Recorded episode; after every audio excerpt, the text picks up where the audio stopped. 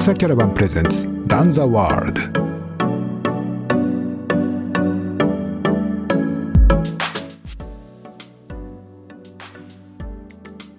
まあ特に100マイルの後半ってみんな人に優しくなりますよね。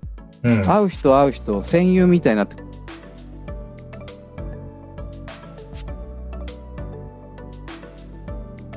いうそうですね。励まし合ったりとか、うんまあ、あとゴールした瞬間にこう泣き崩れてる人とか見ると、いや、その気持ちはわかるよっていう感じとかね、ありますよね。やっぱ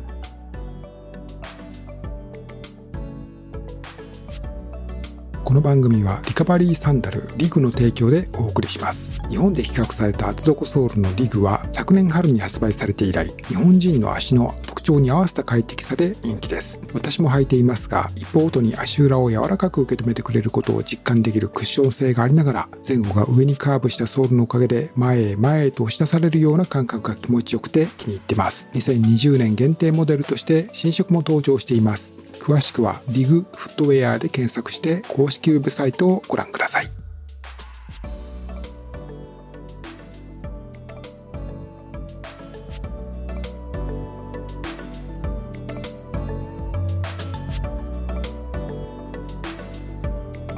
ドクサーキャラバンプレゼンツランザワールド。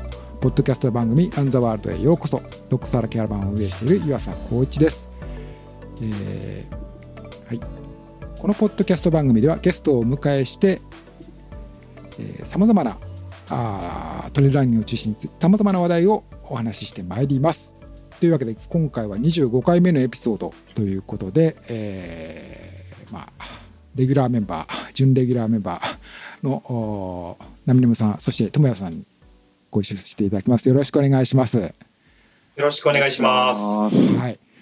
えー、これ3人でお話しするの3回目かな？そうですね。そうですよねポッドキャストランザワールドとしては3回目ですね ?3。回目で。いやいえや、ありがとうございます。はい。あのー今週は、まあ、メインのトピックとしては、先週開催された OSJ コーミ100。お二人もペーサーとして参戦なさったということで、ーはい、そこでの行ってきました。ね、はいあのーできました。ストーリーですとか、あーいろいろ物申す回あのだというふうに聞いてますので、あの楽しみにしていただければと思います。はい。で、その話題に行く前にですね、まあちょっとこう今週のいろんなこうトレイルランニングに関する話題というか気になったことなんかをちょっとまああのメインのトピックに入る前にお話できたらなと思ってるんですけれども、えーどうでしょう、えーまずじゃあ私からあー、まあ、UTMF ウルトラトレイルマウント富士の2021年の概要が発表になりました。はい。えー、とですね、まあ、まあ、いつもと例年と、まあ、同じ4月のね、えー連休直前の、まあ、3日間で開催されるということになりました。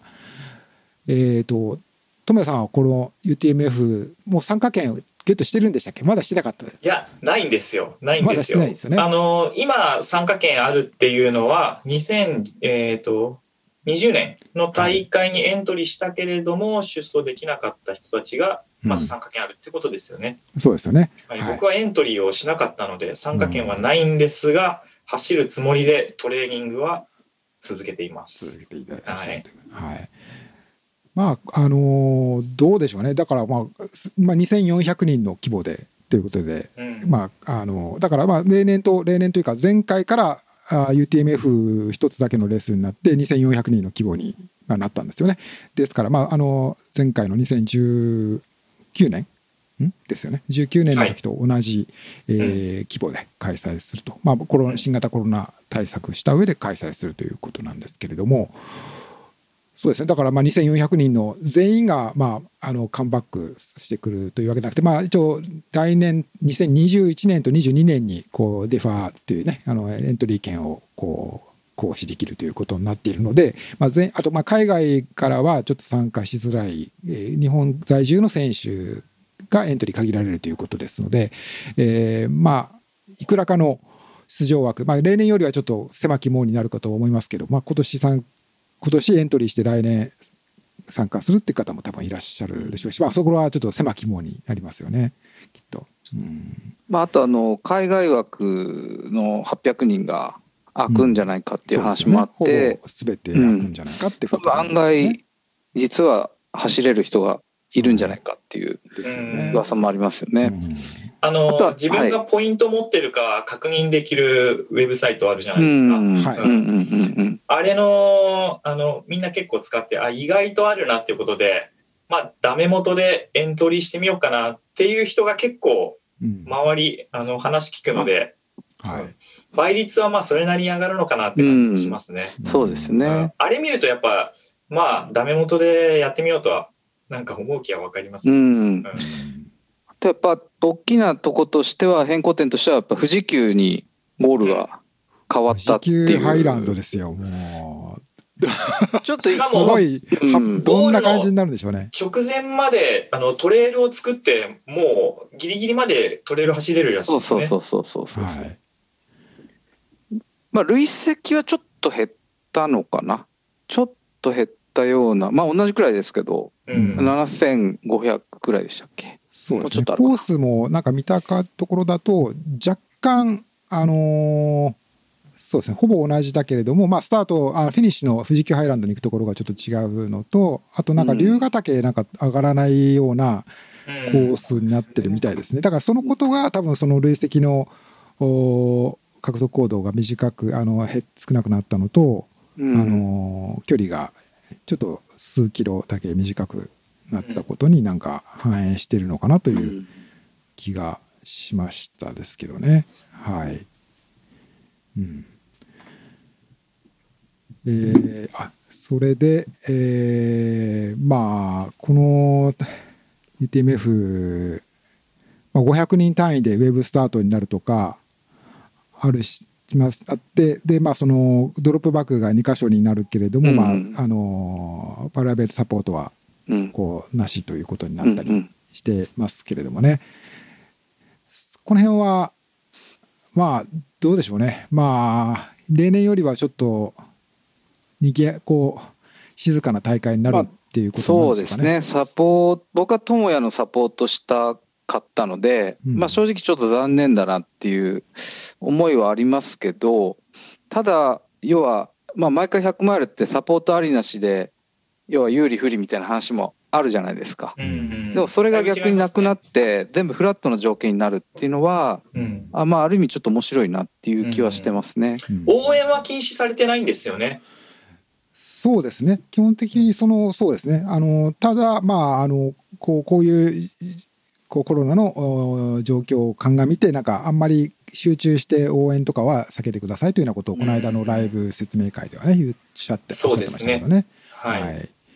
うん、多分エイド、うん。エイドに入エイドの駐車場に止めて応援とかっていうことはまあとちょっと僕もはっきりします。なんかあんまりそれはあんまり好ましくないと言ってたなんかライブ説明会でおっしゃったような気もするし なんか、うんあのけどそういうふうに書いたものを見るとそういうふうには書かれてなかったからまあある程度はできるんだと思いますね。うん。はい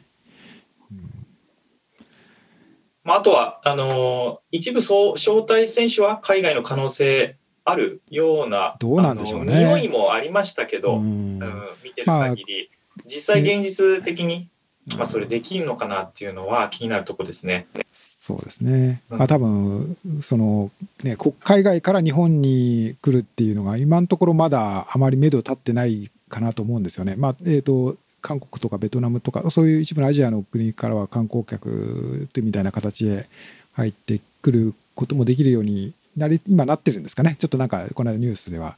ただ逆に言うとまあヨーロッパとかアメリカとかはまだまだそんな感じじゃないですよね。確か。うん、そうですね。まあまあまだ半年近くありますから、ね、どう変わるか分かりませんけど、けどまあちょっと半年後に変わっていてもエントリー、ね、選手が来れない、あのまあ前の週とかに言われても来れないから、ねうん。ちょっと厳しいかもしれないですけどね。うん。はい。まあ、まずは、あのー開催が本当にされてほしいっていう、はい。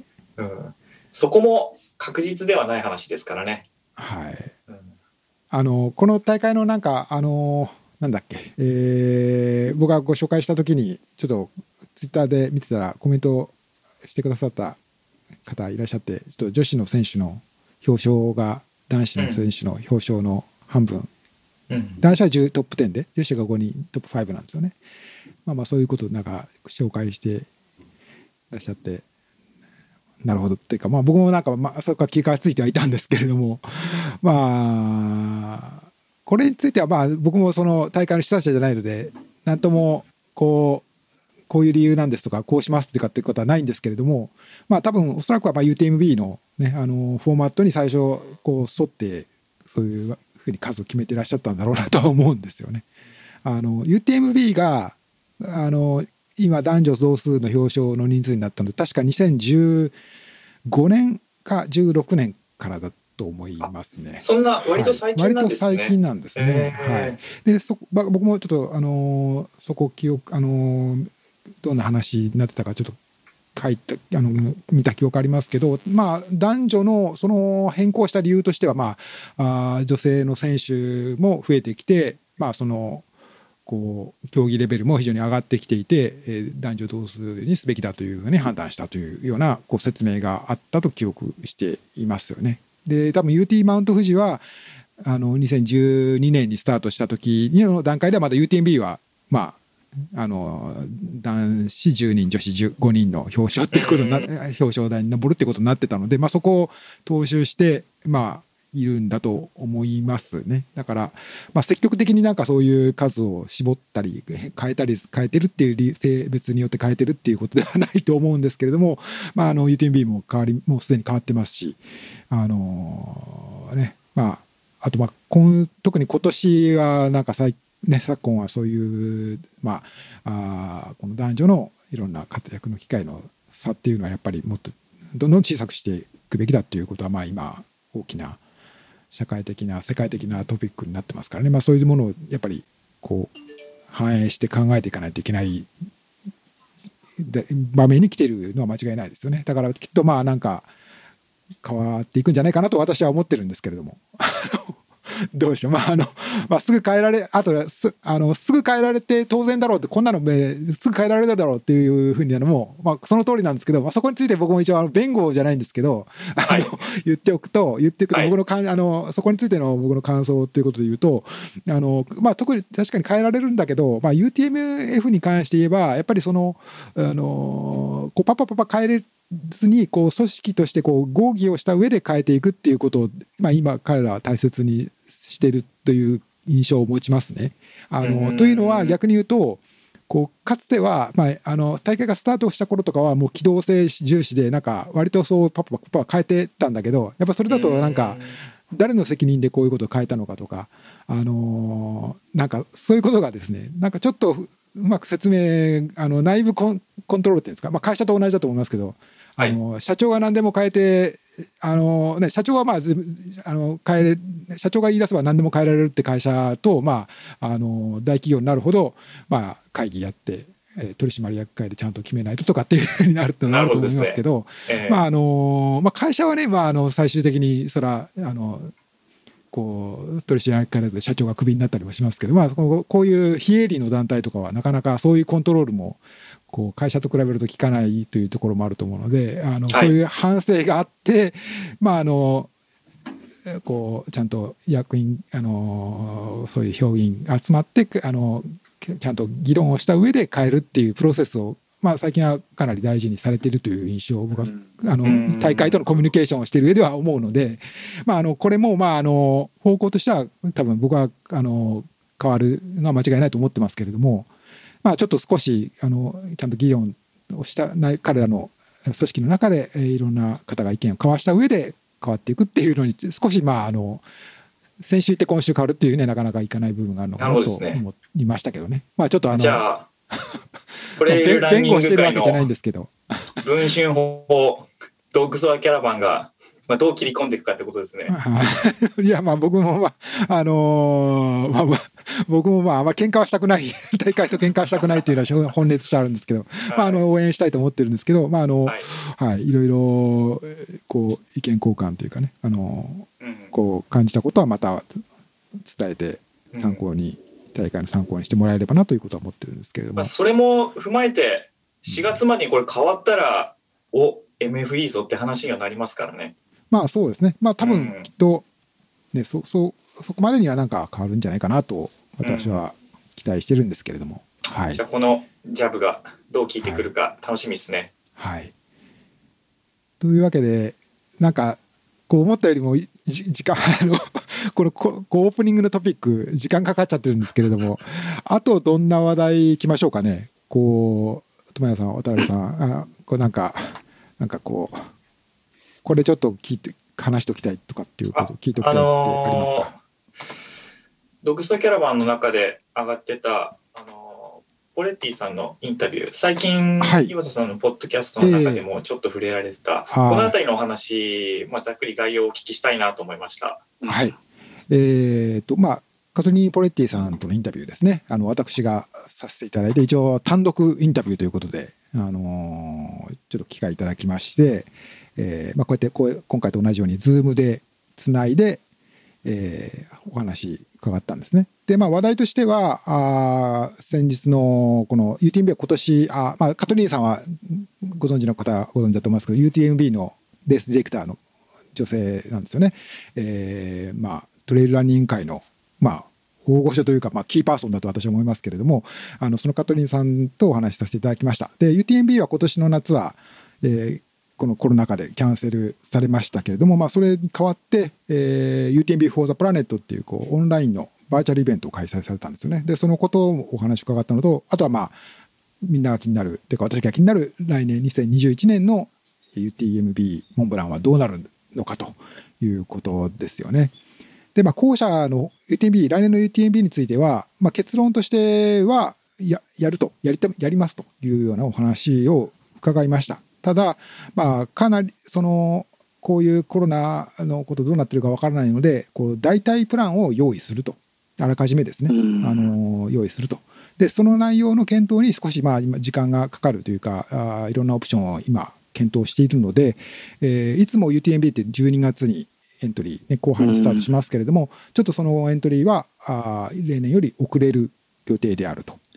ただ開催時期についてはまあ8月の後半を想定されて、例年と同じ8月ですね、えー8月の終わりを想定しているというようなこと。を、まあ簡単に言うとそんなことだとね。いうのは、UTMB だけじゃなくて TDS なり他の OCC なりもやるってことですか？まあ、そこはちょっとね、具体的には分かりませんでしたけれども、うん。ただ、いくつか、このカトリンさん、まあ、具体的なことはおっしゃらなかったけれども、いくつか、その、私が来年の UTMB を占う上で、えーヒントになるなと思ったのは、一つは、その、きなんていうんですかね、その、小規模にしたエリートだけの大会とか、そういうことはしないと。だいろんな人が集まれる大会でやると。で、距離とかを短くして、なんか、ということも考えてはいないと。えーえー考えてか、それは UTMB の本来あるべき姿を損なうからということはおっしゃってましたね。ただ一方で、ねはい一方で、まあ、その、新しい技術をいろいろ活用すると。えーうん例えば、あーその、まあ、今回バーチャルレースをやったような、こう、オンラインの、おこう、リーダーボードみたいな仕組みであるとか。で、まあ、あの、このカカトリーンさんおっしゃってたのは、まあ、その、例えばそういうリーダーボードを作るだけだったらばいろんなサービス例えばストラバとかだって同じなんですけども、あのまあトレイルランニングの場合はこう距離だけじゃなくてこう累積のおね、あのそのプロファイルが大事じゃないですか。その同じ100マイルといっても、まあ、100あの UTMB のコース走るのとこうロードをずっと走るだけではこう当然時間はとかあの違いますかかかるタイム違いますけどね。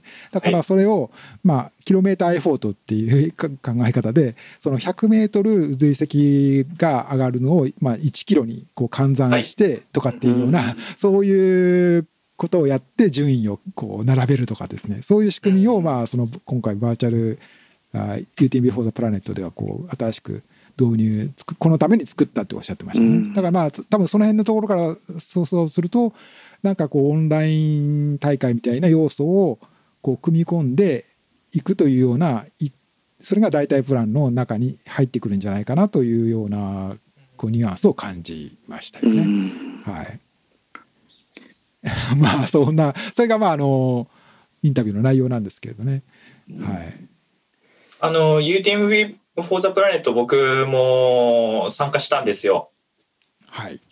で、あの、もう2日間でもう一気に、あの、完走しようと思ってチャレンジしたんですけど、うん。結局1日目でうまくいかず失敗して、うん。で、ログつないだままその後もエントリー期間も適当に走ってはいたものの、全はい。然気にしてなかったら、はい。あの、累積標高稼いでないんだけど、はい。気づいたらゴールしてて、はいそこの仕組みもやっぱりその、えっ、と、1キロごとにでしたっけ？そうですねあの、換算されるっていうのが自動的に計算されてるんだなっていうのを今話聞いて、はいうん結構すごいことですよね、こだかられ。400キロぐらい走ったら、あのうん累積ゼロでも一応 UTMB を完走したことになるんじゃなかったですかね。はい確かそんなうん計算だったと思いますけど。はい。はい。はい。まあ、そうなんですよね。まあそうですよね。カトリーヌさんの話聞いてると、こう、インタラクトっていうのが一個キーワードになるのかなと思ってて、やっぱこう、UTMB って国際大会なんで、いろんな人がこう集まって、コミュニケートするっていうところに結構重きを置いてるようなうん。気がしていて、うんまあそれがバーチャルっていう形になるのかどうなるのかは分かんないですけど、うん。まあそういうところに重視したことを考えてるのかなっていう気はちょっとにじみ出てはいますよね。うそうですん。ね。うん。あと、まあ、もう一つ挙げると、あのまあ、UTMB は、まあ、ある程度、まあ、これは以前からですけれども、その、エントリーの人数がすごくふもう増えてる、年々年々増えているのに対して、まあ、とこう距離、あの年間、その UTMB のコース1回で走れる人数っていうのは2600ぐらいで、そこから大きく増えることは、まあ、ないないですから、まあ、どっか限界はありますよね。だからエントリーの方法とかも今年からあー来年から来年の分からは本当は変わる予定大きく変わる予定だった。今年はまあ経過措置だって、だ変わる予定だったんですけれどもあのーまあだからランニングストーンっていうそのバイ UTMB のコース大会を走ると優遇されるとかですね、そういう仕組みが導入されることが予定されてるんですよね。だからそ多分そこそういうことも言及されたところからすると多分、まあ、僕がこうあ先日のあの DC ウィークリーレビューの中でもちょっとお話ししたんですけど、まあ、大胆予想をするとうん、まあ、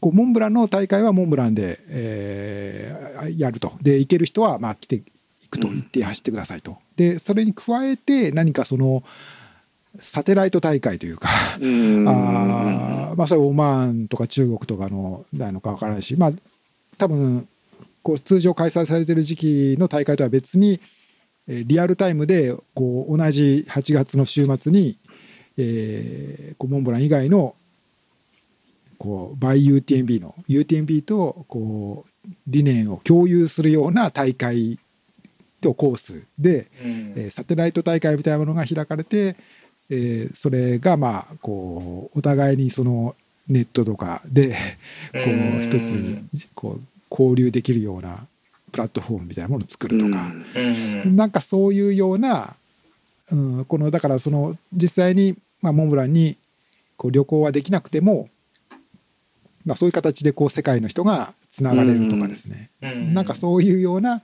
あオプションというかあが想定されてらっしゃることの中に入ってくるんじゃないかなと、そんな予感がしてますが、確かに。そんな感じしますね。MB のバーチャルレースもはい結構あのヨーロッパ圏だけじゃなくて、まあ、アジアだとか、まあ、はい。新しい国からの参加者多いというような話、そうですよね。まあ、岩瀬さんされてたと思うんですけど、はい。やっぱり裾野が広がって、まあ、リアルなレース参加できないけど似たものを体験できるっていうのが、まあ、バーチャルとリアルのいいあの交流というか、うん。うん。どっちか、まあ、あのだけっていうのもなかなか難しいし、とはいえ、まあ、バーチャルだけで盛り上がるかって言ったら、まだそこもちょっと温度差あるのかなと思うと、う。うんん、なんかいい、なんかヨーロッパらしいいい公平性のあり方だなと思って、うん僕はち確かに。ょっと出たくなりました。UTMB に。うんまあね、あのまだ具体的なところは分かりませんけれども、まあ、多分、まあ、カトリーヌさんというか、まあ、UTMB はいろいろこう、まあ、いろんな面でいろいろな意味でこうトレイルランニングの、ね、こう世界でこうリードするというかこう変化を、ね、こうリードしてきたような存在なので、まあ、多分あのきっとなんか今までになかったようなこう UTMB だからこそなんか可能になるような仕方でなんかこの場面を切りこうねあの打開するようなことを考えていかれるんじゃないかなということをという 気がしているという。そんな感じですかね、うんうん私からの面白いですね感想としてはですね。まあまあ、あの、来、まあ、具体的なことは多分おそらく12月ぐらいですかね。あの、まあ、例年よりはちょっと遅くなるけれども、あの、ある程度来年どういう大会になるかを示め、具体的になった上、それを示した上でエントリーを募集するということをおっしゃってたので、えー多分、12月なのか年明けになるか分かりませんけれども、あのー早い時期にどんな大会どんな代替プランを備えた大会になるかっていうことは多分発表されるんじゃないかと思いますね。うんうんうんはい、うん。はい。はい。えーすいません。なんかだんだん結構前置きが時間がねあの本題何でしたっけ？本題はね小海なんですけど他なんか簡単に今週末あったこと今週末ある予定のこととか、えーまあ、シガエクストリーム白馬国際ビッグドッグスバッケドウルトラあなどなどがあと OMM ライト。そうそうそうそう。結構多いですよね結構今週末。国内のレースこ多いですよね。うに出てから出る人とかもいらっしゃるんじゃないですかね。なんかこそうはい。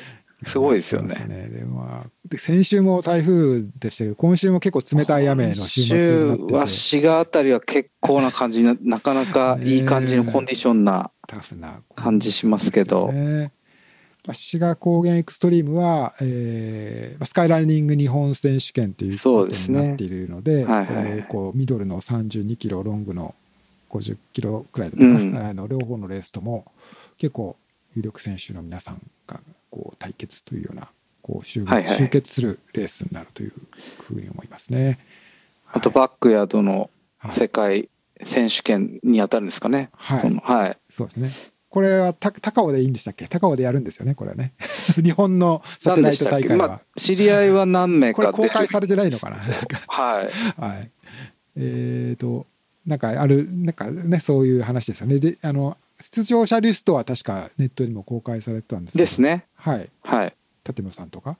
この上野さんで、ワールドワイドで競って、はい。最後に残ってた人がはい。勝ちと。高橋というこれもスケールの大きな48時まあ50最これまでベストだと678時間とかまであったんですよ確かね、はいはい。世界記録とかだとええ。あったんですよね。だからそれそうすると2日半ですもんね。かなり、まあちょっと考えられないですね。今日今日は、えっと今10月17日の土曜日なんですけど今日の日本時間で夜ですか？8時半ぐらいからスタートだったかと思うんですけど、はい。はい、こちらもまたあの結果というか進行進捗をまたドクスワキャラバンでもお伝えできるかと思います。ぜひ楽しみにしていただければと思います。はい、はい。というわけでちょっとあのこの、えーオープニングのトピックが長くなってしまいましたけれども今日の本題。本題、本題は OSJ コーミ100コーミ。ということでございます。無事開催されましたね。おめでとうございました。そうですね。お疲れ様までした。あ、はい選手の皆さんお疲れ様でしたと。これは、えっ、と、お二人はペーサーをなさったということで。そうはいですね。我々二人ペーサーでしたね。うんはい。えっ、と、こちらは、まあ、あのー私もお OSJ コウミって、あのーその前身となる大会が、ああのー八ヶ岳ですね。八ヶ岳スーパートレイルっていうはいはいはいはい100マイルの伝え説のありましてですねあれ何年だったかな？2010えあれはね、13年十ぐらいですか？三ですよ。はい。あはい。そうですよね。私もあの出て参加してあのリタイアをあれ、どこでされたんですか？松原湖？ですよ松原湖ですよ。あ、出た。あの僕松原湖の先の小海リゾナーレだったかな？あー、なんかその。辺になんかエイドがあったんです。あの湖のところからしばらく上がってったところにはいはいはいなんかエイドがあって。でそこ行ったためにもうなかなかあの回収もしてもらえず、い。うん。もうこあの松原湖でやめときゃよかったんじゃないあかっての、智也知ってる？あの大会、その大会行ったことあるっけ？いえ、僕は行かなかったですね。僕はあの、サポートしてたんですよね、その時。サポートとエイドかな？ススポルチバーでエイドやるって言って、大河原峠かなんかでエイドしたんですけど、松原湖はまあ、もう野戦病院化してましたよね。あの時、もう寒くて、ねもうなんか、すごかったのを覚えてますね。あれいつですか ?11 月でしたっ11け月ですよ、あれはそ。れぐらいですよね。うんはあの、噂の味噌汁が凍るとか、そうそうそうそう。まだ、あの、ハイドレーションみんなが使ってた時期に、あの、はいチューブが凍って水が飲めないとか。でも出てこないみたいなうね。んあの、そう、そうなんですよ。あの、スタート時の気温がマイナス7度だったんですよね。僕の記憶だと。うん。で、最、で、夜がマイナス10度まで行って、うんあの、味噌汁が凍ったんですよ。あの、でもあの平沢さんはスキフの真っ白のあのタイツだったっていう、はいあれは強烈に覚えてます。ねそれは強烈ですね、確かに。えあの私もそのエイドのエイド無人エイド水だけの給水エイドみたいなのとかあったんですよねそうそうそうそうそれであの時間帯によってはそれが無人で僕も夜、うんそう無人のところ通りかかってあの工事用のあのライトがこうああのあるじゃないですか。バルーンみたいなのがあって、はいはいはい。そこで。それが高校とついててはあやっとなんかあるんだ。水とか水かと思って行ったらなんかあのポリバケツに凍った水があのちょっとだけ残ってて。こう寒々としたこの風景の中にす凍った。ごい悲壮感ですね。いやあの後僕通ったんですよそこ。そしたらね水はもちろん凍ってなくてはい。あったのはジェルが大量に捨ててあったんですよ。それだけ見て。うんいやこれはとんでもないレースだなとそれ何人完走したんですか？あれはかなり低かったですよね乾燥率、うんまあ低かったと記憶してますね。でも稲葉さんまあまあそれはね乾燥してたんですよね。そうすごいすごいことですよ。だからまあうんそれはまああのまあまあ今今回もうなくなっちゃったレースなんですけど、まあうんそこからなんていうんですか？そのコースをまあうん。こう生かすようなというかその公務場の方でこうもう一回そういうえーそこをつ引き継ぐような形でだかなっていうふうに聞いているんですけれども、まあその公務町の中のコースで周回すると。32キロのコースを5周するということですよね。はい、えーこれねあの去年は台風で、ね、あの開催されなかったしまあ待望の大会で、まあ、今年のコロナのないろいろ大会が中止になる中では久々に開催された、まあ、100マイルというかこういう超,、うん。長距離のおそらくまあ最初で最後のっていうのも変ですけど、まあ、こういったいわゆる日本の五大大会の中ではうん。初ですかね今年、うん。うん。はい。ですよね。はい。これはまあどうでした？そのこう外でテントでこう待機するとかなんかうん。すごい大変そうだな。しかも雨天候も厳しかったと思はいうので。はいはいはいお二人とも。今回の選手は、ね、あの、セルフで、あの、エイドを自前で持たなきゃいけないので、うん。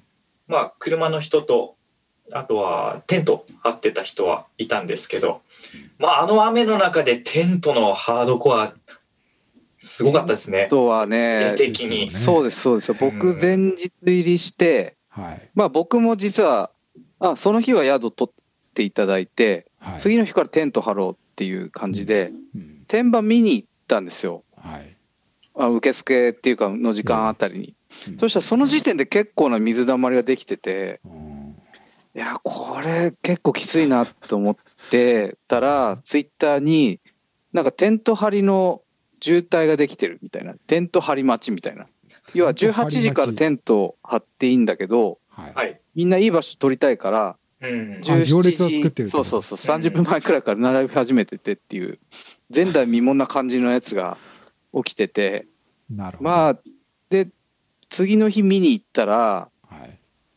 まあすごかったですね。その水たまりとあとそのテントの水没感。あと一番びっくりしたのはストックシェルターが張ってあったっていう。これワンウォールでどうやってもこれちょっと濡れは避けら電れない 出もないテントを張ってえしかも明らかに水没してるんですよね。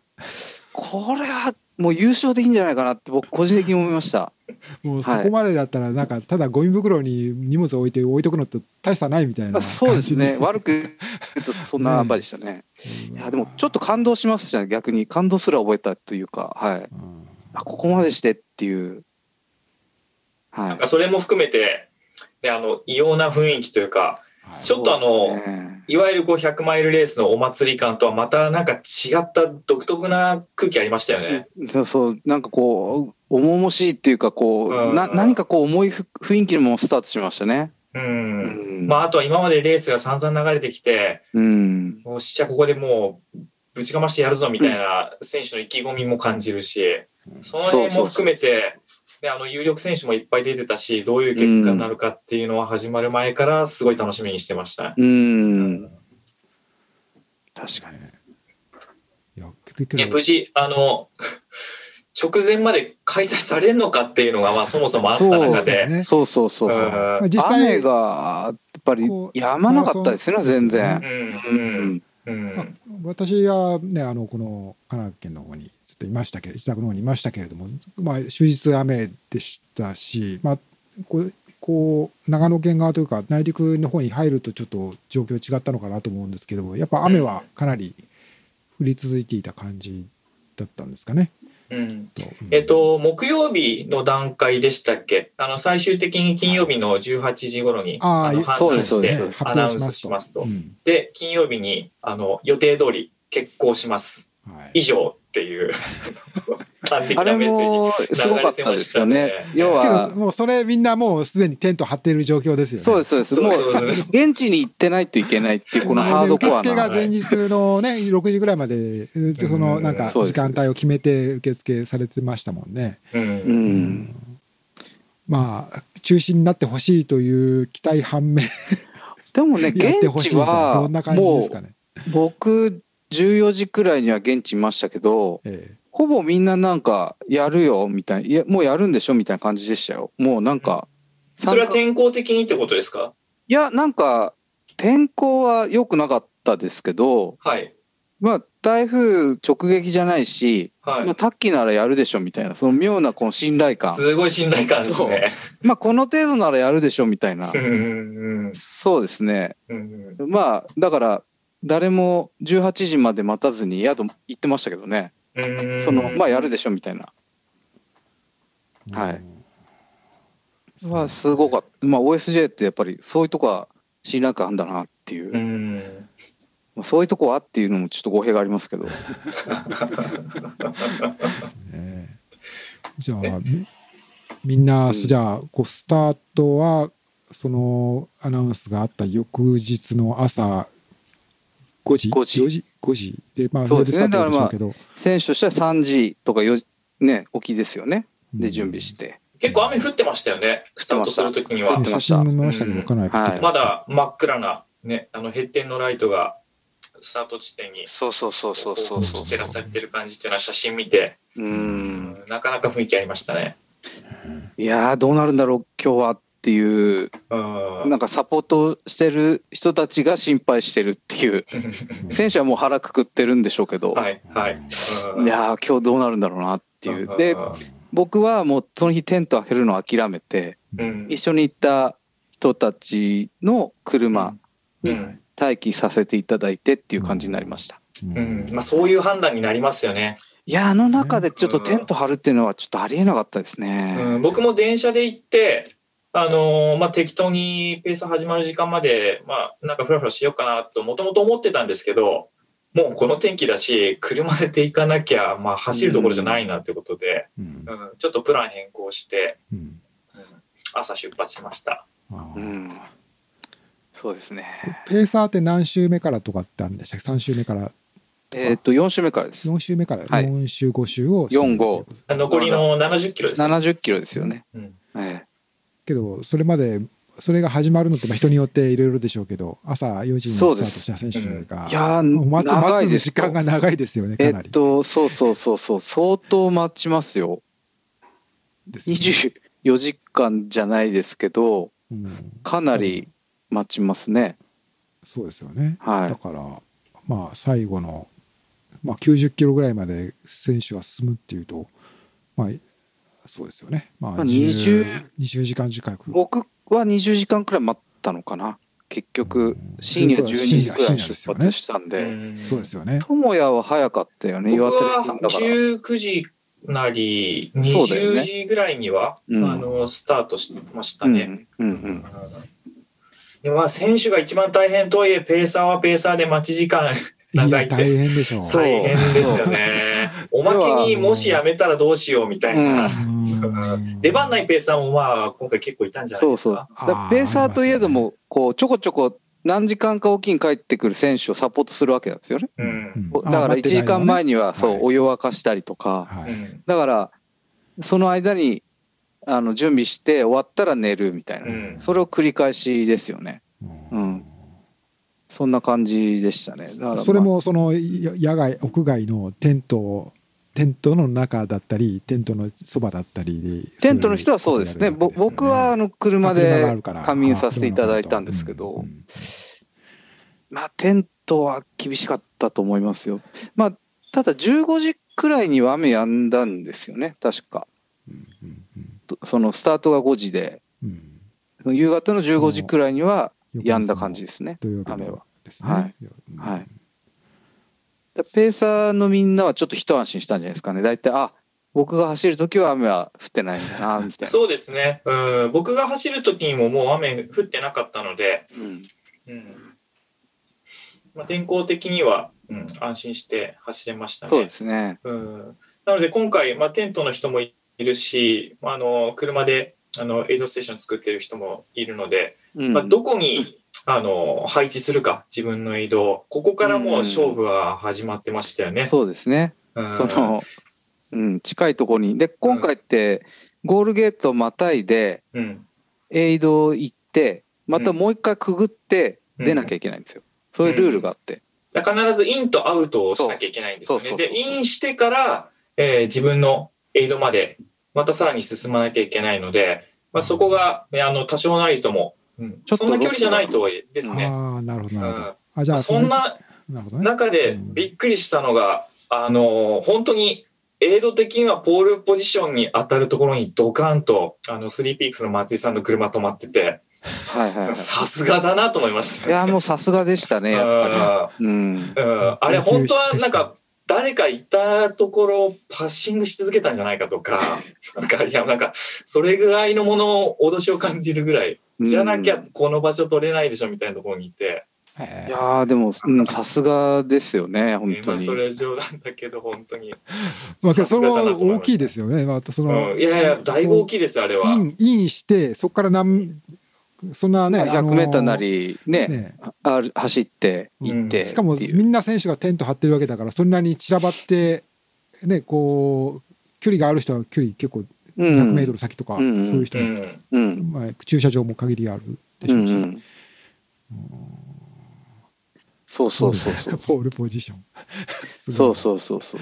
えまあね、ただこう、面白いのが、だんだんその満杯の駐車場もスカスカになってくっていうね。そう。面白かったですね。あのあれわかりやすく、あの、人が減ってるんだなっていうのを感じましたねー。それはトップの選手がフィニッシュする前からそうですね、やっぱりこう。いや、もう3周目入る入らない段階から結構スカスカになり始めてましたよね。うんうんなんかね、仮眠から起きるたんびに人がいなくなってくんですよね。うんあの周りの車が。あれ？っていう。だってもう表彰式してる頃には、あの、公務の日常にもう台数的にも戻ってましたからね。そうですね。はいはい。なんかイベントがあったのかなみたいな。うんあーそうそう乾燥率もかなり確か厳しかった20見、てばわかる。僕8って聞いたんですけど、最終的に24とか、なんかそんなことおっしゃってましたけどね。もともと乾燥率、ね、低いレースとはいえ、今回、うん。コンディション的にも、はい。逆にそれ踏まえると、高い乾燥率とも、まあ、言えなくもないみたいな感じもしますね。まあそうですね。うん。おコウミって僕参加要件見てたらはい。唯一70キロ以上乾燥していることだけだったんですよね。で思ったのはうん結構いろんなレベルの人が割と集まってたのかな。まあね、その5大大会唯一の100マイルっていうのもああり、はい参加するモチベーションは高かったんですけど、ただ参加者のレベルは結構ばらつきがあったのかなっていうちょっと気はしましたね。完走されたのが118人ですね。はいはい。はい、DNF は多分その倍ぐらいいらっしゃるみたいな、うん。ざざっと見た感じ。そんな感じ。もうちょっとあるのかな？倍倍より多いかな？だからまあさんそうですね。30%20% 台みたいな感じそうですね。ですよね。はい。率はで、えっ、と、優勝が？今回は。優勝されたのは白白川さん、白川さん。ひろとさんが。G100 あーですね、24時間47う分。ん。いやー、ちょっと考えられないですよ、このタイム。あのコンディションで。まあうん田中さんが24時、22時間か。22時間半くらいかなうんコーミ。そうですね。で、そうですよね。そうそう。だから同じコースだとしても、まあ、あの、結構テクニカルだったんですよね、今回。あの、やっぱ下りのセクションと、はい。上りの林道が極悪な感じに、ええ、耕されていい感じになってたので、かなり、あの、なんか、ナミネムさんのブログの写真だったかな。なんか、はいはいはい。あの、もうがあ、泥の海ニューにねみたいなはい。ニューの。山頂付近になんか、うん泉みたいな、ありましたね、ありましたね。あれ逃げようのないビビりますね。うんあのー見た感じは、本当にただの水たまりなんですけど、えまあもうぐちゃぐちゃになってるし、別に水たまりぐらいそのまま走ってきゃいいやと思ったら、ーうんもう、あの、足入れたが最後、抜けないんじゃないかとそうなんですよ。あれ、横行けるじゃんって結構ね、思う方いらっしゃったと思ったんですけど、うん。あの時は普通の水たまりだと思って侵入するんですよね。うん。そしたら、膝し、膝を、膝より高かった、深かったかな？えー、もう深かったですね。うん。ズバーってこう、沈むんですよ。え、何があったか、あれ焦りますよね。いやもう焦あんなって、経験初めてですよ。うんで、で、なんか根っこみたいなのが下にあって、あった、あっ取た。られるんですよ。で、うん脱げちゃうんじゃないかっていう恐怖いうん、あれ脱げたらもうおしまいっすよ。や、もう取れないですよ。取れない取れない。うんうん。ねなんか、いや、だから、実際にはシューズがなんか何足か置き去りになってるかも。知れませんがね。あれ、置き去りになったら下り死ぬと思うんですよね。いねや、もうあれ、レース終わるどころじゃないですよね。うん、いやう、ん難しい、そうですね。うん多分その中でやっぱ24時間っていうのはやっぱりすごいなっていうですね気がし。ますよね。あの、2位が牧野さんで、うん、ねえっと、30分差ついてますからね。そうですね。なんか、うんうん、途中で寝たみたいですよね、牧野さんね。そうですね寝ちゃってて抜かれちゃった5周目だったかな。まあ、あの、それまで牧野さんトップ走ってて、そうですね。5周目の時に寝てる間に、あの、気づいたら抜かされてて、うん白川さんも、あの、抜かしたことを気づか気づかないままなかったってやつですねすごいですよね、やっぱり。えな、ま、何があるか分かんないけど、ま、牧野さんでもノンサポートでうん。自分であそば茹でたり、いろいろあされてたみたいですよね。そうなんだ。なるほうど。ん。何がすごいって、1周目のタイム3時間半ですからね。早いですねそ。うですね。早い。確かに。いやこれよはううんん早い。あの、よく、なんか聞くセオリーで、やっぱり最初ゆっくり入っていった方が、うん。うん。うん。あの、いいという話は聞いていると、うんうん。牧野さん、これちょっと早すぎるんじゃないか、大丈夫かなって、まあちょっと個人的には、あの、どう、どういうレース展開になるか気になってたんですけど、それでもやっぱり最後まで、このペースはあれとはいえ、あの、高い順位のまま走り切ったっていうのは、完走とは全然違うところで、やっぱりトップ選手のトップ争いする中の、んまあ最初から勝負するっていうのは、こういうことなんだなっていうところで、いや、かっこよかったですね。なんかこう、体感として、こうタイム見てたら、うん、うん。ハート100のタイムとすごい似てるなと思ったんですよね、フィニッシュタイムが。うんだから、まあ、累積も同じような感じなので、うんちょっと距離違いますけど、うんまあまあ似てるのかなっていうちょっと気はしましたね。ハートも24時間とか切ると結構、もうトップ3に入るような感じになってくるので、まあコンディション次第なんですけどう、んまあ同じループだし、サーフェスは違うけどちょっと似てるのかなっていうちょっと感想を持ちましたね。まあ、ハートに比べると、だいぶ寒さは、寒か、気温は違ったと思いますけど。全然違いますね。テクニカルらへんは結構ドロドロ具合は似てましたけどね。なるほど。ううんん。まあ、僕はなんか割と、こう、コミのコースって林道も結構あって、かなり走れるコースっていうイメージをなんか持ってましたけど。多分ね、ニューの下りって、まあテクニカルなテクニカルでそんなに変わらない、まあちょっとヌルヌルし今回してましたけど、うん一番多分みんな計算外だったのは、その林道が思ったよりマッディで走れないっていう。うんうん。でしたね。そうそうそう。あの林道結構走れるはずなんですよ。そのフラットなとこもちょっとあって。うんだけどそこが、やっぱ思ったより時間かかるっていうのが結構計算外なのかなっていう気がしましたね。ちょっとペーサーで走ってて。そうですね。特に、あの、上位選手の作戦だと、まあ、おそらくその林道、上り下り、どっちも、まあ、走るなり、速いペースで動くっていう前提でタイム組んでたとしたら、もう全然、もう歩いてるだけでも体力奪われましたね。ちょっとあの林道は極悪でしたね。雨で、まあ、どんどん変わっていくし、おまけに5周っていう、ね、あのそうん、ところで、1周ごとにどんどん劣悪な環境になってきましたから。うん。うんで、また下りも、なかなか走りづらい林道になっちゃって。まあ、スリッピーだし、まあ、もうボコボコだし、うん、あれは大変でした。結構ペーサーでも疲れるっていう。いやー、疲れま2した。周とはいえなんか疲れちゃうっていう。う。うんん。なかなかやっぱだから5周っていうのはかなりハードな。感じだったと思いますね。ハードでしたねはね、なんか、コース、なんかどういうところか僕ちょっと見てないですけど、なんかあの、こう、よく話題になる、その泥、泥んこのトレイル、誰、修復できるんだろうかっていう、あこう、問題意識みたいなうんうんはいはいはいはいなんかあってなんかそんな心配をね、あの、されて、確か書かれにた方もいらっしゃったんですけど。確かにあのニューのあのはい。山頂付近のあの掘れ具合は乾いたらあれそこどうなるんだろうみたいな、気になりますね。うん、感じうんがしますよね。その辺どの続報が OSJ ってあのトレイルメンテナンスとかその後どうするんですかね？うーん。ちょっとね、また機会があったら聞いてみたいと思いますけどね。結構あのひろきさんなんてあのこの前もうん。レース仙台でやってたのはメンテナンスされてた結構ね、みたいです紹介されてますよね、そういう話題をですね。はい。うん、まあ大事なことだし、うん。まあ我々、ね、参加する選手ももっとそういうことを自覚もねしないといけないのかなとは思うんですけど、まあまあけどうん大会ね開催、まあ、その場の安全ということもね大事なことですよね。はい。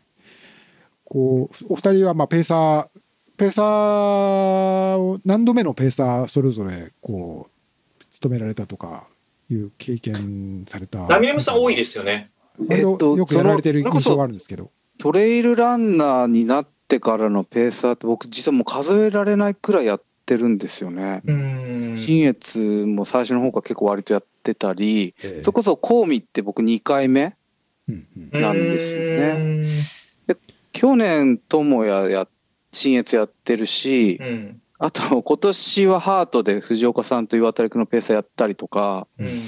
まあまあペーサー職人化してるんですけどそうですね。あの、ペーサーでウエスタン説も言ってましたもあんね。そうだジローのペーサーもウエスタンスペースやってるんでなんかペーサーで海外行くのも2回ですか？ペーサーで海外2回ですねはいやっぱそのペーサーを積極的にペーサーややってやりたいっていうかややろうっていう、うんやっぱそなんかどこからやってるうちになんかそんなふうに考えることもあるんですか？えーっとそうですね。まずまあ最初は別にペーサーあんまりやりたいとか積極的には思ってなかったんですけどある時気づいたんですけど自分の100マイルの tips を最大限にフレッシュな状態で他の人のために活かせるっていうことを気づいたんですよ。でそれってめちゃめちゃ楽しくてえ。要は自分が今まで引き出しにしまったやつをフル動員して要は友達にこうそれを tips を伝授してうん。感想してもらうっていうのって本当に楽しいなって。それはこう今こういうペーうん。ス早すぎるよとかいう話だったり、とか例えば胃腸トラブルになった時はこうしたらいいよとか、うん。まあ今回も結構あったんですけど、うん。まあ眠気が起きた時にどう対処したらいいとかあとどのくらい頑張れば夜が明けると絶対良くなるからとか、うん。そういう今まで自分が陥った過ちとかそういったものをでどうやって対処したかってレースが終わるとこう引き出ししまうじゃないですか。うんうんそれをもう一回ひろ開けてきて僕この時こうしたから良かったよとかうん。そういうのが要は友達のために役に自分だけのためじゃなくて人のために役に立つっていう経験って、うんなかなかペーサーとかしないとできないなあと思って。うん。それ僕も去年お世話になりましたからね。ああまあ、うん。いや、あれはまあ、智也が良かったんですけどうん、まあ、友まあ、也君がランナー。ーで、ナミネーさんがペーサーをされペーたサーしてもらって。ねはいあの時も、だから僕だったら体力あればここでこうするとか、うん。僕だったらこうしてほしいなっていうのをうん。智也にやってたっていう記憶もあって、なまあそういうことですよね。はい。まあ、そうすると良き良いペーサーの心が心得というのはじゃあ相手の立場でになるみたいな。これでも難い、しい、その帰り智也と話しながら、うん。そのペーサー論の話をしてたんですけど、うんその案外こう自分が良かれと思ってもその選手が望んでないパターンもあるよなっていうのがあったりするよなっていうのはあるんですよね。うん。要は目標とか当然共有してその目標に向かってやるっていうのは当然なんですけどシチュエーションでやっぱり変わってくると。うん。はいでその時に今選手が求めてることと自分が選手に良かれと思ってることって必ずしも一致しないだろうなっていう時があって。うん。その時にでも目標をクリアするためにはこれをやんなきゃダメだよねって押し付ける方がいいのかうん。それとももうちょっと選手側に寄り添ってそっちに対してあのケアしていくのかっていうのはなかなかやっぱりまだ難しいというか見極めれないところがちょっとあるなっていう感じはしましたね。う。うんん、その辺智也どうですか？あのー、例えば、完走目標うんだった場合、まあ、あるいは、まあ、トップ争いをする、入賞争いをするって、あの、ターゲット決まってるじゃないですか。うん。もう明確に共有しやすい。うん。そこは、あのーもう本当に最適解をその都度出していくっていううん。ペーサーとして、うん。していくことに尽きると思うんですけど、まあそうじゃない場合もやっぱりあるじゃないですか。うん例えば下方修正しなきゃいけないときに、そうだね。うんどういう寄り添い方がいいのかとうん。か、もしくは、うん、入賞じゃないけれども、じゃあ、あの、全歩きで完走すればいいかというと、そうじゃない選手もね、もちろんたくさんいる中で、うん、その都度その都度、あの、じゃあどこまで出力していこうかとか、うん。そこの共有とかをしていくっていうのは、まあ、うん、コミュニケーションでもあるし、面白いところでもあるけど、難しいところでもある。うん。うんペーサー的にもうちょっとプッシュしていった方がいいんじゃないのかなと思ってやったことが、ね、あの、逆にそうじゃない、オーバーになっちゃうこともあるかもしれないし、うんうん。僕なんか今回ちょっとそっちだったかなと思って話はしてるんですけど、うんうん。難しいところだなと思いますね。そうですね。結構海外僕ウエスタンスのペーサーとか結構観察してたんですけどうん。どっちかっていうと寄り添う側なんですよね。その要はうんパフォーマンス云々っていうよりはうん。選手がやっぱ主役でうん。選手がやりたいことを叶えてあげる。うん。選手がやりやすいためにどうししてあげようかっていう人が多かったような気がしていてうん。あんまりだからちょっとブログにも書いたんですけどあんまりこっちの都合でじゃあ30時間っていう目標なんだからここで下りはプッシュしなきゃ絶対無理でしょみたいな感じでいくのがどうなんだろうっていうちょっと迷いは少しありましたね。今友が言った感じになると思うんですけど。うん。まあ難しいなと思いました。あ正直。やればやるほどやっぱり難しいなと。うん。だだからこそやっぱりなんていうんですかねその選手をよく知ってるっていうのはやっぱり最低限必要なんだなっていううんあんまり知らないとなかなか難しいなっていうのはありますね。ナミネムさん選手だとしてペーサー頼むときってどういう基準で頼みますか？最低限一緒に数回は走ってないと無理かな。うん。でまあ一緒に癖とかはい。どういう下り方するとかライン取りもうん知っててほしいなっていうのはありますけどね。はいまあ、ちょっと、うん、どうかな、うん、どうなんでしょうね。うんそこは求めすぎかもしれないですけど。僕はね、あの、ある程度、総力的に頼りになれる、うん、中で、いやあの、一緒にいて居心地いい人っていうところだけなんですけどあ、。それはありますね。長いですからね、時間。間。ね、10時間とか一緒にいるから。長いうんですね。もう全くあの、しゃべんなくても、あの、許してくれるかとか、うんまあ余裕ないんで。岩瀬さんどうですか？僕はね、まあ、あのペーサーお恥ずかしいあの皆さんみたいにしたことがなくてされるされたことしかないんですけども、うーん。なんか僕がそのペーサーしていただいたのは、まあ、あのウエスタンステーツの時。うん。はい。けどあのそれで言うと 今南さんの話聞いてて思い出したんですけどあのあ前も、ね、お話ししたことあるかもしれないけど。なんかあのペーサー特に1回目のウエスタンステーツ最初にあの201312年に初めて行った時はなんかもうそうペーサーをは特に自分では用意してなかったんですよね。でうん。なんかあの急にその日そのレース中になんかあの出会っ出会った方がペーサー用意したよって言ってそれで突然こう のペーサーの残りグリーンゲートで残りあと、えー40キロぐらいのところからペーサーしてもらってっていうことがありましたね。なんか そういう意味ではなんか突然現れたペーサー。で、なんかそれは、あの、望んでたわけじゃないけれどもってことですか？うんいやまああのまあ自分いやまあけどそれは当然まあペーサーってなんかいや経験がないけれど多分はい。みんななんかペーサーと一緒の普通みたいだしうん。あのいいんだろうなと思ったけどけどまあ全然僕はそういう当てがなかったから多分、はいあのそそういうことは想定しなかったんだけど、うーん。まあ、アメリカあるあるですね。アメリカって結構ノラペーサー多いですよね。ハワなんかねハートも、なんかこう、知らないけど、こう、ペーサーやるぜみたいな人がうろうろしてたりもするし、えペーサー施設も、なんか、いるみたい。そういうノラペーサーっていうか。うんへーで、募集したら、じゃあいいよみたいなう。んまあうんね、事前の、ね、マッチングみたいなサイトとかもね、ありますよね。けどまあそれにそうあのは走ってる途中から、まあ、僕は多分日本人でその見るからにそのなんか海外っていうか、ね、あのこうカリフォルニアじゃないところに住んでてなんかここに来たんだなっていうのが分かるからだというのもあると思うんですけど、うんその走ってる途中からなんかどっかエイド途中にあるその前半にあるエイドに寄るたびに「お前ペーサーいるのか?」とかきなんかエイドの人とかにが聞くんですね。で いないけどとか、ペーサーいた方が絶対いいから。ってなんかあれ、すごい力説どっからペーサーついたんでしたっけ？フォレストヒル。ペー。サーえー上さんそうです。フォレストヒルから100 100キロですね。スタートが100キロのところからあーあのペーサーはあのルールで、えースタートできるんですよね。あのそなんか変な格好してましたよね、岩佐さんのペーサー。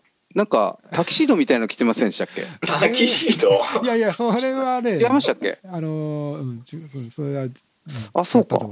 なんか記憶で、あ、なんだろうっていう、あ、すいません。はい、記憶。はい、え一緒に走ってて、それ、あの居心地は良かったんですか？あ初対面で。それはねよよかったですよ。えー。あのそうあの 初対面であの初対面なんですけどそのねえーまあいろいろアドバイスしてくれたりとかうあん。のまあさっきのナミネさんの話じゃないけど、まあ、当時その時はもう僕はもうあのスタートがスタート前半でもう力を使い使い果たして後半もうバテバテのボロボロ状態みたいな感じだったんで、あのもうこうなだめすかしてもらいながらなんかあの こうプッシュこう、うん、そんな感じでしたけどね。けど翌年は、うん。翌年はまああのさすがに同じヘマはしなくてですね。またあの、まあ、同じ人にまたペーサーあのしてもらったんですけど、まあけどあのこういい感じでプッシュっていうか引っ張ってもらってるっていう感じでねシルバーバックでしたもんね、翌年は。そうそう覚えてますよ。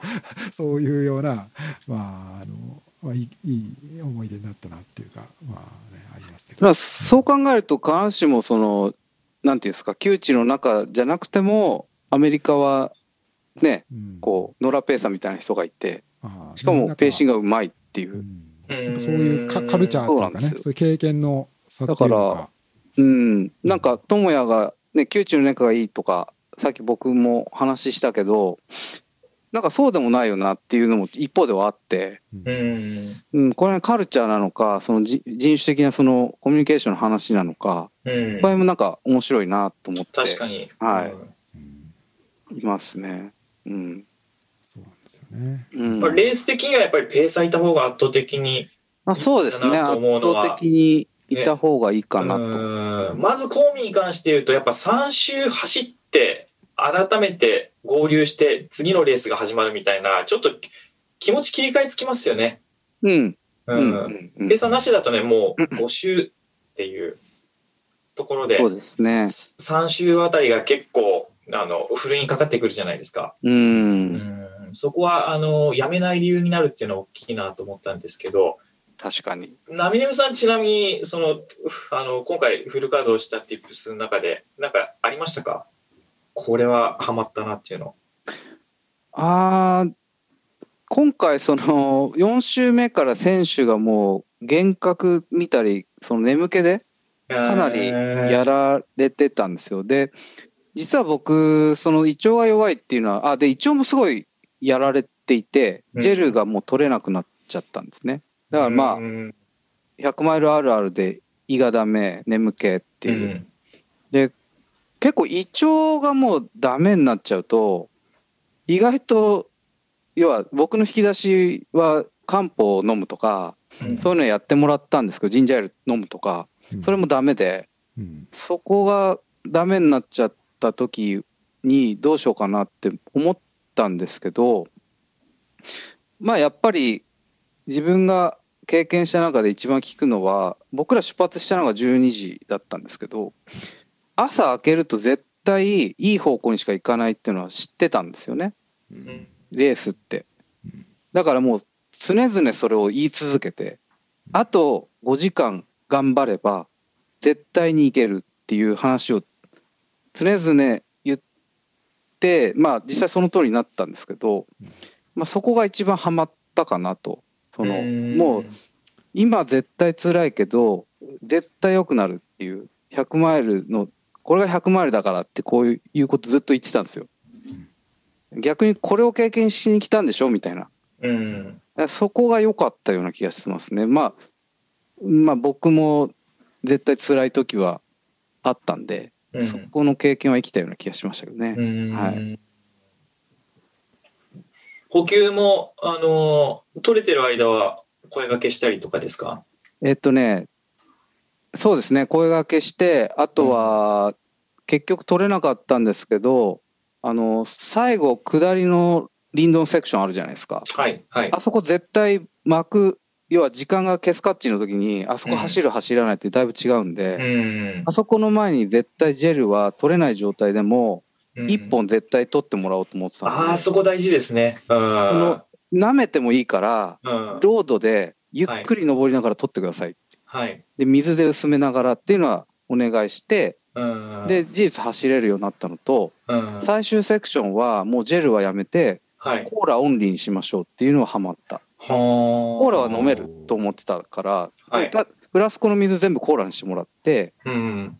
僕も最後やるんですけど、コーラだったら40キロ進めるっていうはい。過去の実績があったので、うん。まあそこもハマったかな。だからうん今までの引き出しをこう全部上げてみて、うん。ややれそうなものは全部お願いした。うん。うん。あの、僕は、ペイさんお願い、えっ、と、お願い、こ今回ペーサーしたのは2回目で、1回目が1年、2年前のナミネムさんが、あの、新越走った時、うん。で、まあ、今回2回目で、うんで、僕、ペーサーをお願いしたのは逆に2回。1回目は、まあ、5年ぐらい前の新越で、うんあの、STS の千尋さんで、うん。で、2回目が去年のナミネムさんだったんですけど、ペーサーやってもらった時の経験が意外とやる時に生きるなっていうのは今回感じて、うんあの、特に、あの、補給の声掛けのタイミングとか、ううん、んあの、岩谷さんは今回45分に1回、あジェル取っていくっていうのを、まあ、走りながら、まあ、決めてたんで、まあ、とはいえ、あの、は走ってると結構夢中になるじゃないですか、ペーサーも。うん。だからもう、あの、僕は、えっ、と、タイマーかけて、45分ごとに。うんで、それなったら、まあ、合図してうんって感じなんですけど、うんまあ、タイマーがですね、あの、まあ、いつも、あの、つけてる音の、あの、iPhone のタイマーなんですけど、うん。アヒルの音で、45分経つと山の中で、うわー、うわー、うわー、うわーってなるんですよ。す嫌ですよね、あれ。だとはいえ、でもなんかもう変える余裕もないし、まあ動きながらだし、まあもう仕方なくこう使いながらやってたんですけど、あの45分経ったら声かけて、で、まあ実際ちゃんと撮って、で、また45分経ってっていう感じで繰り返してきましたね。アラームはね、大事だよね。ハイドレーションアラームというか、そういううんやっぱ夢中になると時間ちょっと忘れちゃいますよね。やんないうんね。うん。あと今回あの、自分的にやりやすかったなと思ったのは、同じとこ5周なので、えっ、と、時計のログは一周回った段階で僕はあのリセットして、うんうんもう一回かけてたんですけどうんうんう、んそうすると、やっぱり何キロ地点とか、あの、5周目をしてから何分っていう計算できるんで、まあ、あの、なんか無駄な計算しなくていいから楽でしたね。そうだよね。で、うんセクションごとにこう、前の時間と比較できるから、はい。盛り上げるのに僕は使ってたね。その、うん。4週目は林道これだけうん2時間かかっちゃいましたけど、今回は10分早いですよとか、うんうんうん。いい感じいい感じとか、上りも全然いい感じで来てるみたいな、はいそういうのに使ってたね。うんうん、時間は。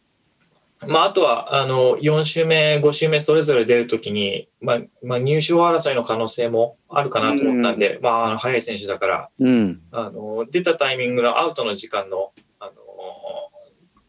キャプションを取っておいて、うんうんうん。あの、前の選手の、まあ、ゼッケンとタイム差、あ、なるほど。記憶しながら、まあ、あと照らし合わせながら、うんで、この人、抜いたと思ったら、あの、周回遅れの選手だったりとか、ああ。そうそうそう。結局分かんなくなるんですけど、うん、まあでも、トップ選手は重要だよね。そこモチベーションになるからね。そそうですね。うんそうですね。あのーまあ、もしそういう瞬間あったら、やっぱりそこで出す出さないは全然違いますからね。うんうんうん。うん確かに。まあでも、やっぱりいろいろ勉強になりましたね、今回。勉強になりますね。ペーサーやるとやっぱりうん。100マイル走ると同じくらい勉強になりますね。うん。うんあと、ペーサーやると、コーミには絶対出たくないなと思いました。そうですね。あはい。もういいかななるじあれ無理だなと。はい。来年もペーサーかなみたいな。いや、そうですね。そうですね。うん。あれ、うん70キロぐらいがちょうどいいかな。なんだったらこう、コーミの野良ペーサーとしてこう、うろうろ現場を。うんそうやって心強いペーサーですねけどねうまくあのそんなこといやいやまあ皆さんがうろうろねしてたらぜひお願いしたいみたいな、あと、ちょっと苦言は、あれですね、ゴミが多かったですね。あーあコース上多かったですね。ちょっと、うん。まあ、いろんな要素があると思うんですよね。その、うん今回エイドがなないと。はい。いで、はい持ってくジェルも多いと。や、確かに。うんで、蛍光量が多い。であと周回だから、うんどうしても目立同じコースしかね、走んないから目立っちゃうっていうのもあるにしても、うん。やっぱ多かったですね。それ要はペットボトルのあの、エイドで支給されるペットボトルの殻もうん。結構捨ててあったのと、そうですね。あと、稲子湯のトイレに、うん。まあ、これは確実にトレイルランナーしかいないですけど、うん。そのジェルのゴミが大量投棄されてたっていう。ペットボトルも多かったです多ね。かった。うで、ん。一応拾えるだけは拾ったんですけど、うん。まあ、やっぱり全部拾えるわけもなく、うん。なかなか、うん、こんなだったっけなっていうのはちょっと思いました、ありましたね。なおまけに、ね、あの、感染対策的に、果たして拾うべきなのかどうかも迷いながらっていうところはあるし、いっそね、あの、大会運営の方に任せちゃえばっていうのはあるけど、うんただジェルのゴミって、あの、特にあの、切れ端の上の部分って、うん一回落ちたらもう、ね、消え去っちゃうじゃないですか。そうですねうん。。ね、気をつけてはいたんだとは思うんですけど、やっぱりね、あの、疲労度も増すと、なかなか100%こう、回収するっていうのは無理かもしれないですよね。そうですね。うん。まあちょっと極端に言ったら、100メートルに1個ぐらいはジェルのゴミ結構、うんましたからね。あれはね、もうあの、ジェルメーカーもう怒った方がいいですよ。ジェルメーカーが。うん。まなるほあ、雨どなるほど雨で手がねこう滑りやすかったとか、まあ、拾うのもちょっと拾いづらいとか、うんねちょっとしちゃってとかっていう事情も、うんまあ、あうんったのかなとは思いますけど、そうですね。まあけどもうちょっとそこをねあのそれぞれしないまあしたらもう少し減らせたのかもしれないですね。やっぱそこで思ったのは、案外、ハセツネのグリーンフェスティバルとかって良かったんじゃないかな、みたいな。ああれって一週間後にトレイルメンテナンスするんですよ、みんなで。えーねただ、特典があって、それに参加したらなんか、何でしたっけ？なんか権利もらえるんですよね。えーあああ、そう。忘れちゃいましたけど はい。で、しうんうんまあ、新越のボラじゃないですけど、うんまあ、そういうのがあってもいいかなと思いましたね。だからメンテナンスとかちゃんと山に入ってするってまあ、トレイルワークってことですよね。トレイルワークしてたら多分そこ汚したくないとかっていう思いも出てくるかもしれないですし、うん。まあそういうのはありかなってちょっと思いましたね。うん。あれ走ってたら、うん。まあ、あの、速い選手も遅い選手も、うん。ゴミの多さについてはみんなね、あの、やっぱり気づいてるし、うん。みんな故意じゃない、基本的には、うんはずだと思うので、うわーこんな落ちてんのかっていう気持ちは、うん。まあ、多かれ少なかれみんな持ってると思うんですけど、うん。ちょっとでも心配だったのは、うん。ぼ僕はですね、うん。俺以外の誰かが落としてる。ちょっとけしからんと思ってたんですよ。あたたあもう自分は少なくとも、あはいはい。ね、あの、ちゃんと閉まってるつもりでいるはいから、はいはいでもそんなね、それなりに走りながらね、こうやってあのジェル取って捨ててるって、まあまあ、あの、な作業じゃないですか。うんいうん。ね。うんや、もし、多くの人が自分は落としてないけど、こんな落ちてるなって思ってたら、うん。これ一生解決しない問題なんじゃないかなとも思ったりして、そうですね。うん、いや、なんか例えば、あのーまあ本当にゴミ用のポーチを、あの、筆形品にするとか、まあ MF でしたっけ？あれ参加賞で、ありましたね。ありましたよね。MB もうん。MF もありましたまあね。なんかああいうのつけるっていうのが、もうここに入れるっていうのが、一番シンプルな話なのかなとは思ったりして、うんまあ、直接的な解決策としてはいいですよね。そういうのは。んうんなんか、あの、ゴミを落とすのはやめましょう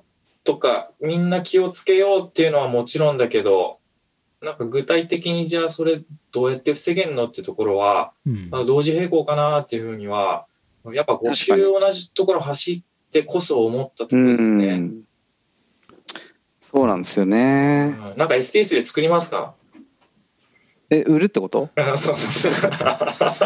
あ、独創キャラバン、あ、そう、独創キャラバンブランドであのジェルを入れておく。ジェルのあれとか、売りますか？売りますか？ってね。それ。冗談だけどあのじゃあ、岩佐さん、ぜひうん来年は、来年は売りに行きますブランドで。会場で。あのそれが捨ててあったらすごい切ないですよね。それ、それ自体がそ。れ自体確かにがね。まあ、そう、まあ、トレイルのゴミもそう、稲子湯のゴミだけはちょっと僕的にはないなと。ああれはダメですね。あれはダメですねうんね、ああれはの、か帰るまで持ち帰ろうっていう中でのことだったかそれなんら、かもうなんかみんながゴミが落ちてるからそこで捨てるもんだみたいなルールになっちゃったみたいなうじゃん。ないですかね。なんか。うんだからうん、まあ、もしかしたら今回いろんなバックボーンの人がいて、うんそういった経験とかも少ない人も参加されてたのかなっていう、まあちょっとわかんないですけど、うんまあ確かにそういうのもあったのかもしれないですけど、うんまあなんなんとかしたい部分でありますよね。まあそうですね。まあ、うん問題は、あの、改善すればいいいいだけですからね。そうですね。はいはいはい。そう思いました。そうですね。そこくらいですかね。でも、この、うん、まあ、おおむねなんか、うまくいったというか、あそうですね。と、僕はね、やっぱレースっていいなって、やっぱし正直思いましたね。やっぱり心の底から、今回は。うん。で、まあコロナ禍もあって、まあちょっと一人で練習することも多くて、レースもなくてっていう中で思ったのは、まあ特に100マイルの後半ってみんな人に優しくなりますよね。うん。会う人会う人、戦友みたいになってくるじゃないですか。うん。うわ、いいじゃん、ナイス、ナイスランみたいな。ああいうこう柔らかくなってくのを見ると、ああ、レースっていいなと思いましたね。うん。やっぱこう、やっぱこれが、要は僕らのカルチャーなんだなっていう。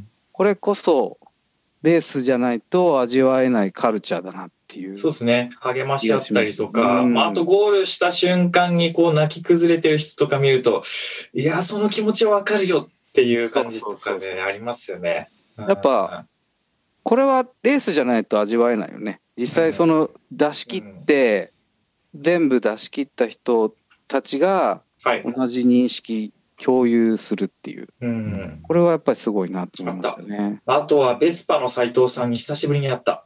あ俺合わなかったんだよ。合わなかったですか？合わなかったやっぱレースに行けば必ずいる人だけど、レースがないと意外と会えないみたいな。そうだねね。あんたちょっとそういう。そういう人いっぱいいますよね、やっぱり。アねクタさんと竹谷さんいなかったね。ああ。うん確かうんそこら辺、ちょっと残念だったね。うん。うん。逆にあの、なんか、面し、挨拶はしたことないけど知ってる人って、こうトレイルランニング結構いるじゃないですか。はい。うん。で、5周も走ってると、そういう人に何度も会うんだけど、いや、なんか挨拶をすべきかどうか、うーん、みたいな感じで、僕はなんか最後まで、あの なんか微妙な感じだったから、いや、もう自分のバカと思いましたね。挨拶、でも、ナイスランってみんな言う。あ、まあまあ、そう、そういう、そういうのはありますけどね。うんなんかもうちょっとあの、なんか、こう、あの、はじめまして、みたいな感じの距離感の人もいたりするじゃないですか。あ確にねうん。まあ、そうですね。うんまあ余談まあですけど。僕も人見知りなんであんまり声かけれないんですけど、うんあとは、この前、岩佐さんのオフトレイルトーク、僕も聞いたんですよね。あはいで、二郎とかの話聞いてて、はい、あの、いわゆる激走モンブラン世代ってだいぶいなくなりましたね。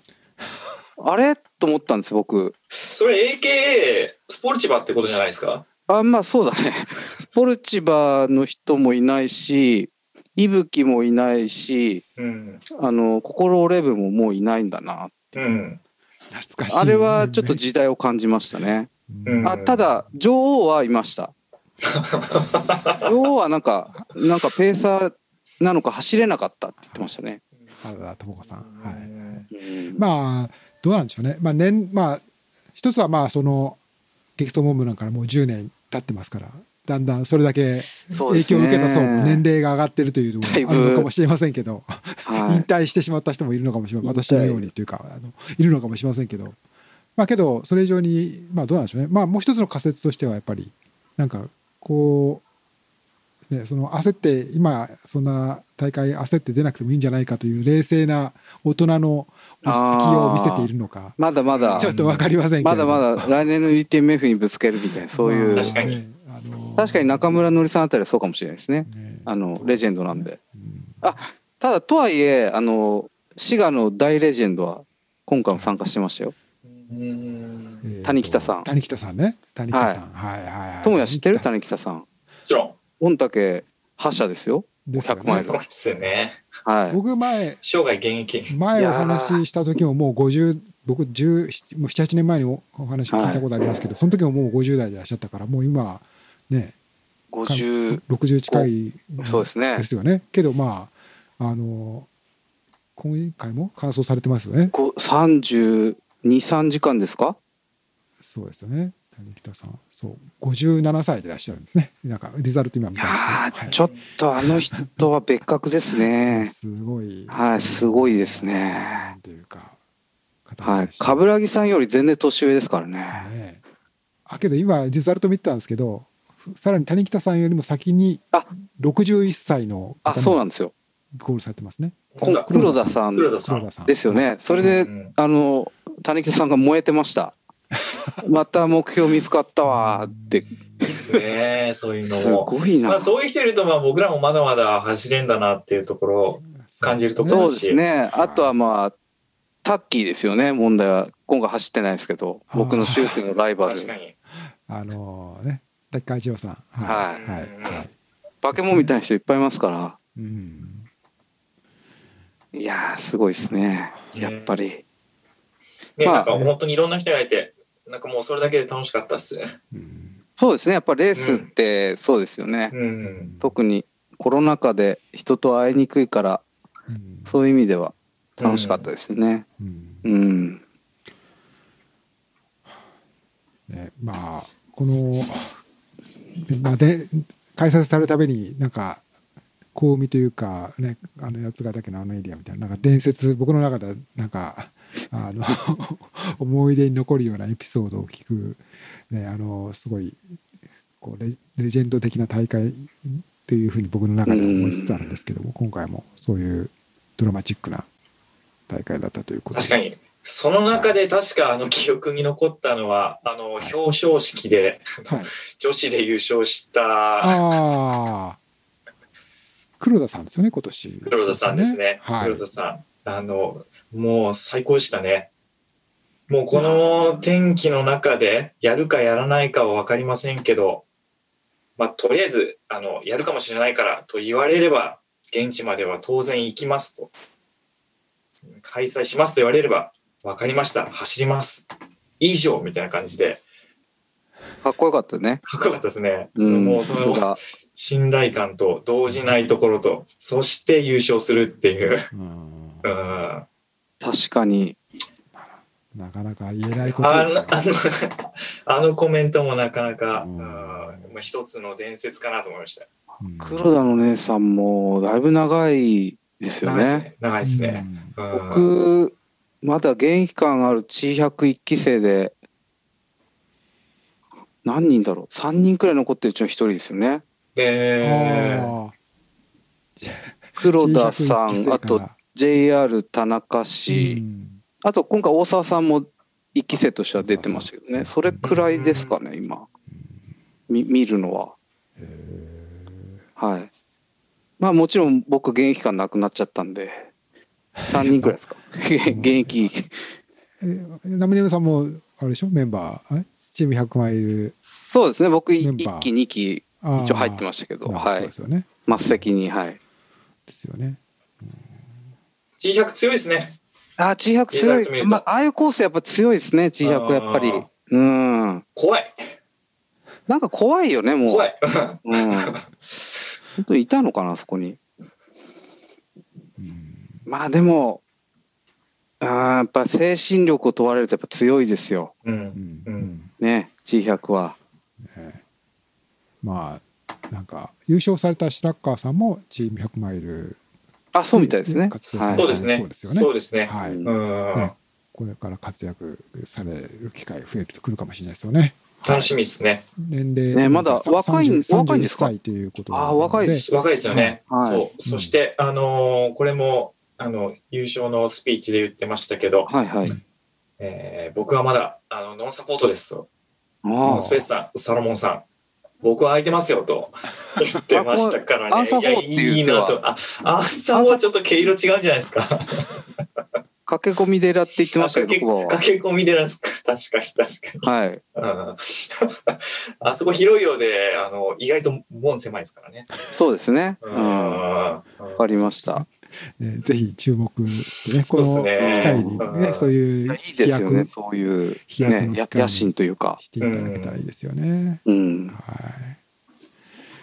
い、はい、というわけでもう結構かなり、えっと、このご意見あのいただけ他になんか大体ご意見で尽くしましたかね？このモノモース的な展開では炎炎上コーナーはもうだ大丈夫でしょうか？炎上あ余談で、余談談ですけど、あの、今回僕、岩垂さんのペースはしてて、まあ、はい。奥さんの献身的なサポートがもう素晴らしかったんですよ。優しいってもうものすごい思ったんですけど、ものすごい思ったんですけど、で、そんな話を帰りの車で、なナミネムさんとあだこだね、言いながら、いや、もうマジで優しかったんですよ。っていう話したら、ナミネムさんが、でもな、ともや、うちの奥さんとか、ともやの奥さんみたいな人が一般的なんだからな。あんまり高望みしちゃダメだぞ、みたいな話をして、話をして、ちょっと聞聞こえてるかもあ。聞こえてますか？聞こえてますかいや、もう出禁になっちゃうよ、そんな。で、そんな話を帰って、うちの奥さんにしてたら、おい、ナミネムって言って怒ってましたよ。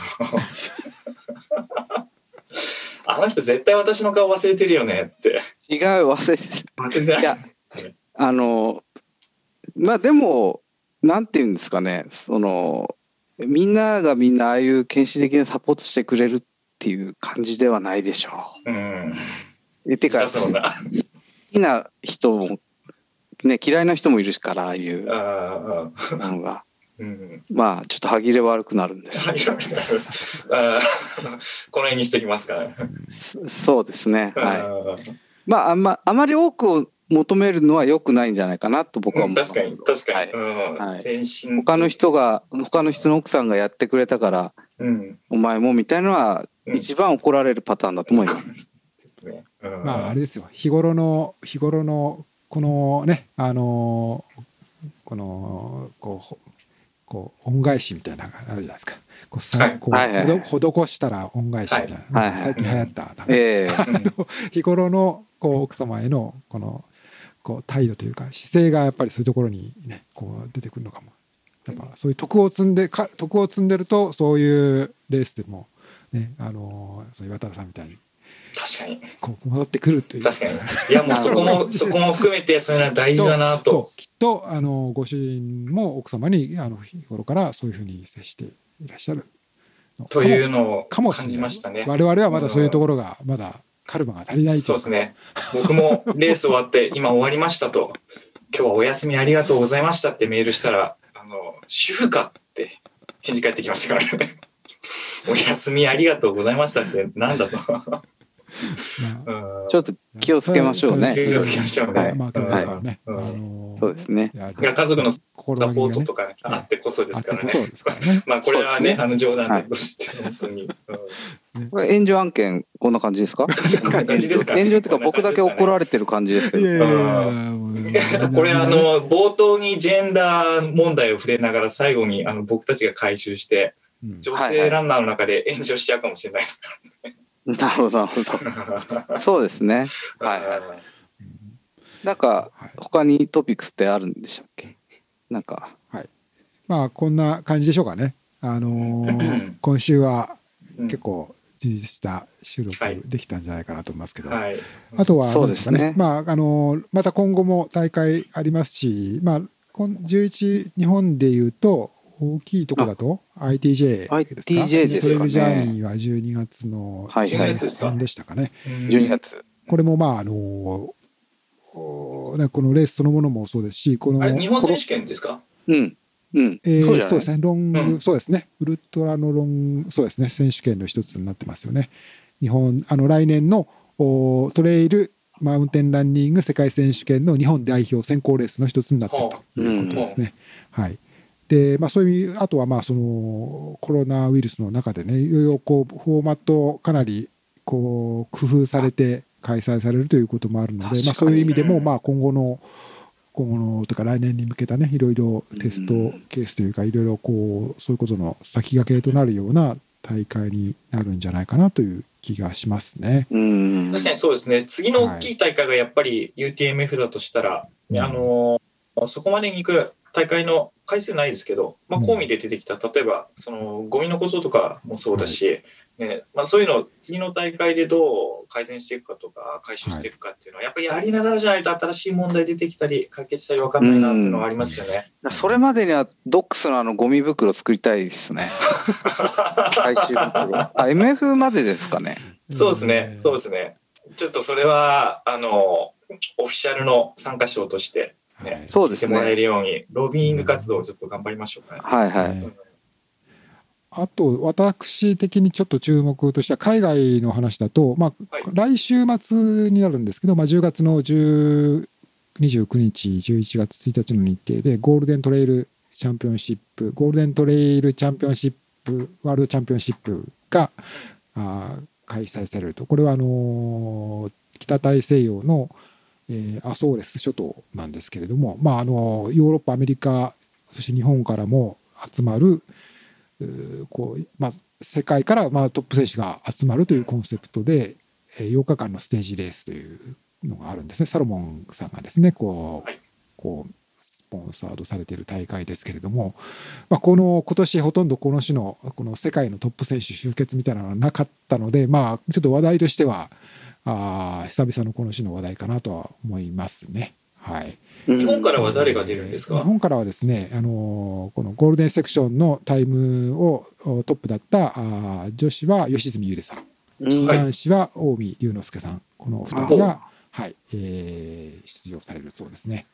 はい、なかなか行くのも帰るのも結構ね大変だと思いますけどね、うん。はい、ちょっとこういう状況下でこう世界的なこう大会っていうのをいろいろ参加する方も負担大きいと思いますけれども、うんあの頑張っていただけたらなと思っています。はい。そんな感じですかね。あと、まあ、私、あの、さっき話題出していただきましたけど、オフトレイルトーク、ポッドキャストを出させていただきましたので、えー先日、2、3日前から公開されてますので、ぜひ、えー聞いていただければ幸いでございます。あれは2部制ですよね。そうですね後半がこれからはい、後また。半のエピソードがあのまだ残っていますので、また引き続き、えーじえー聞いていただければと思います。あのリンクご紹介しておきますので、聞いていただけたらと思います。はい。はい。そんな感じでしょうかね。はい。ですね。うんな感じ、大丈夫ですか？また需要がなさそうな。需要あったのかな？どうなんだろいえいえう。まあちょっとね、今回はあのーこう、ライブ配信でをしながら収録するという、ちょっと新しい手法を試してみましたけれども、はい。えーちょっとね、またいろんなこと試したいなと思ってますので、ぜひ、あの、この準レギュラーのお二方には、また、こう、お力添えいただくと思いますけど、よろしくお願いします。はい。はい ITJ も行きますか？これやりに。えーっ ITJ、ちょっと考えさせてください。はいはい。ぜひぜひ。はい。では、クロージングに参りたいと思います。はい。はいえーえー今日はですね、えー、波の上さん、富谷さんをお招きして、えー OSJ コミ100を中心に、えーポッドキャストをお届けしました。これからも様々な話題で、えーお届けしてまいりますので、ぜひチャンネル登録していただいて、お聞き逃しお聞き逃しないようにしていただければと思います。ランザワールド、お相手は岩佐光一でした。はい、というわけで、えーお二方どうもありがとうございました。ありがとうございましお疲れ様でた。お疲れ様でした。